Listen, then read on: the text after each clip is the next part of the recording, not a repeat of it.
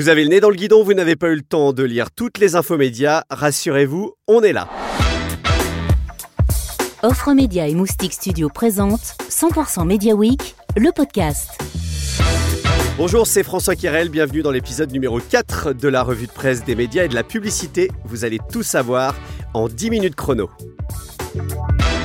100% Media Week, le podcast, en partenariat avec Cision, éclaireur de marque.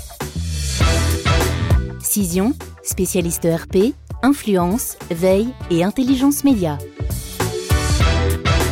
À la une cette semaine dans les médias, le CSA qui prépare sa fusion avec l'Adopi, le directeur général du groupe Figaro qui est l'invité de la semaine, et puis euh, pas mal de chiffres à suivre et notamment les audiences Internet. 100% Média, le podcast. Le Conseil supérieur de l'audiovisuel qui dressait son bilan 2020 cette semaine, l'occasion pour son président Roch-Olivier Mestre de défendre son institution dans une longue interview à lire dans Stratégie. Nous ne sommes pas un régulateur conservateur, c'est ce que dit le président du Conseil. Roch-Olivier Mestre qui défend également la pluralité des opinions. Nous sommes garants de la liberté d'expression, y compris lorsque les opinions choquent ou dérangent, du moment que celles-ci s'exercent dans le cadre défini par la loi. C'est ce qu'il dit. Le président de l'instance de régulation qui était auditionné cette semaine par la commission culture, de l'éducation et de la communication au Sénat. L'occasion de rappeler la prochaine étape structurante pour son institution, ce sera la fusion effective avec l'ADOPI dès le 1er janvier prochain. Notre premier chantier, bien sûr, euh, conformément à la volonté du législateur, c'est la création de l'autorité de régulation de la communication audiovisuelle et numérique, l'ARCOM, au 1er janvier 2022. Les prochains mois qui s'annoncent donc chargés pour Roch-Olivier Mestre avec euh, la fusion des groupes TF1 et M6 qui va mobiliser l'instance jusqu'en 2023, c'est à lire dans 100% Média. La presse quotidienne nationale à l'honneur avec les derniers chiffres d'investissement publicitaire et d'études d'audience. Le directeur général du groupe Figaro, Marc Feuillet, est l'invité de la semaine. Il est au micro de Thierry Amar. Bonjour Marc. Bonjour Thierry. Les résultats de, des chiffres d'investissement publicitaire euh, du BUMP du premier semestre 2021 ont montré que la presse quotidienne nationale était le seul média traditionnel à progresser par rapport à 2019. Qu'est-ce que vous en pensez? Parce que je crois que c'est un média qui trouve sa place en complémentarité par rapport aux autres médias de l'audiovisuel, de l'Internet dont elle est elle-même un acteur, hein, notamment sur les campagnes d'influence, RSE, et d'une manière générale sur tout le travail qui est fait par les marques dans leur communication. On a l'impression que la tendance, elle, euh, elle, est plus forte en ce moment. Alors je crois aussi que ce sont euh, des médias, notamment les grands quotidiens nationaux, qui ont parfaitement réussi leur transition digitale et qui de plus en plus vendent un univers global à travers les opérations spéciales. Je crois que c'est euh, depuis deux ans un des leviers de développement de notre média. Il y a Claude Perdriel euh, qui disait il y a quelques semaines dans une interview à France Inter que euh, le papier, c'était vraiment au-dessus de tout en presse quotidienne, même au-dessus du digital de la presse quotidienne. Qu'est-ce que vous en pensez? Ah, je reconnais bien la Claude Perdriel, son enthousiasme, euh, son énergie, sa jeunesse. Au-dessus de tout, je ne sais pas, puisque j'ai plutôt tendance, moi, à concevoir les grandes marques issues de la presse quotidienne papier comme des marques médias globales. Mais c'est vrai que le papier, le papier, c'est la crédibilité. C'est ça aussi, je crois, qui est le plus frappant. Euh, plus le digital progresse dans nos audiences, plus les réseaux sociaux sont puissants, et plus le papier apporte cette marque de crédibilité, de vérité, de vérification aussi, euh, quand bien même d'ailleurs les rédactions sont communes. Ah, effectivement, on a eu euh, à propos d'influence les résultats de l'étude euh, One Next Influence de la CPM, et dans la foulée, vous sortez vous aussi une campagne, vous une campagne. Quel est l'objet et l'objectif de cette, de cette campagne? Bah, C'est la culture de la liberté hein, depuis 1826. Hein, c'est ainsi que euh, la campagne se décline. C'est un gros travail qui a été fait et qui est exprimé dans une charte des valeurs du Figaro. Je dois dire que ça a été un, très beau travail qu'on a réalisé avec Publicis et les équipes d'Agathe Bousquet, que je remercie encore. Et euh, elle a maintenant euh, quelques mois et on est en train de la développer, je dirais.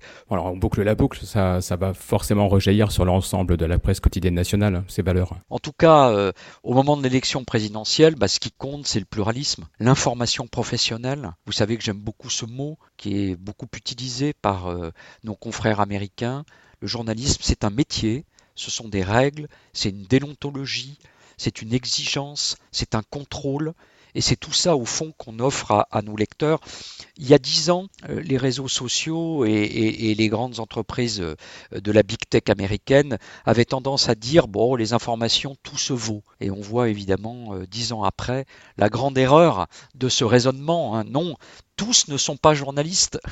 ce qui ne veut pas dire que l'opinion des lecteurs n'est pas importante, mais le journalisme, c'est un métier et c'est consubstantiel à la démocratie. Et je suis très heureux d'ailleurs euh, que, euh, je dirais, tout ce travail, euh, tout cet aspect positif de notre métier soit de plus en plus reconnu. Je crois que c'est un élément d'avenir pour nous, et c'est en tout cas là-dessus que nous insistons, bien sûr, comme tous nos confrères. Et il n'y a pas que le Figaro qui déploie une nouvelle campagne de communication. France TV Publicité, la régie publicitaire de France Télévisions, a mis en ligne son dernier spot pub. Il est signé par l'agence Atman Pacro.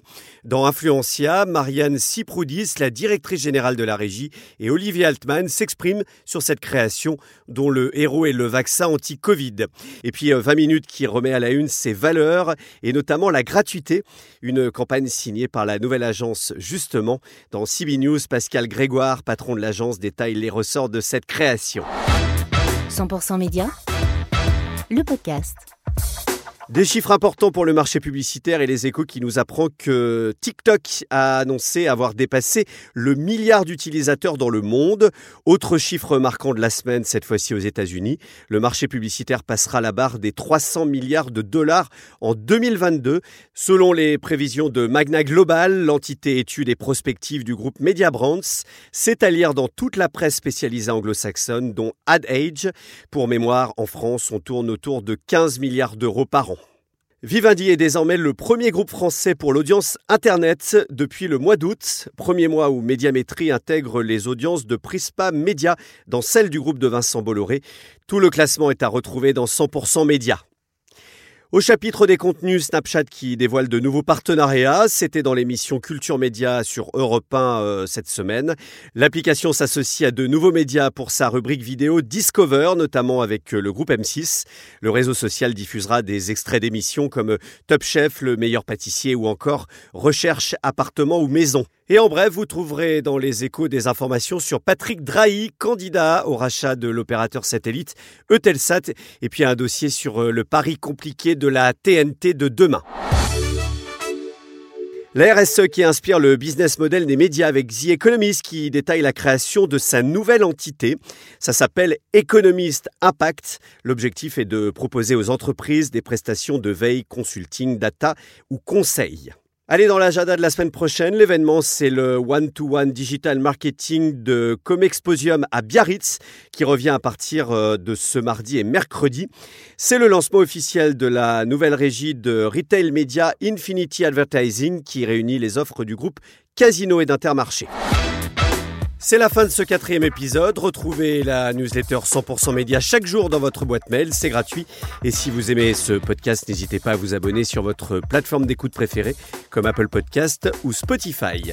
Allez, passer une bonne semaine et rendez-vous chaque vendredi à partir de 17h. 100% Media Week, le podcast en partenariat avec Cision, éclaireur de marque. Cision, spécialiste ERP, influence, veille et intelligence média.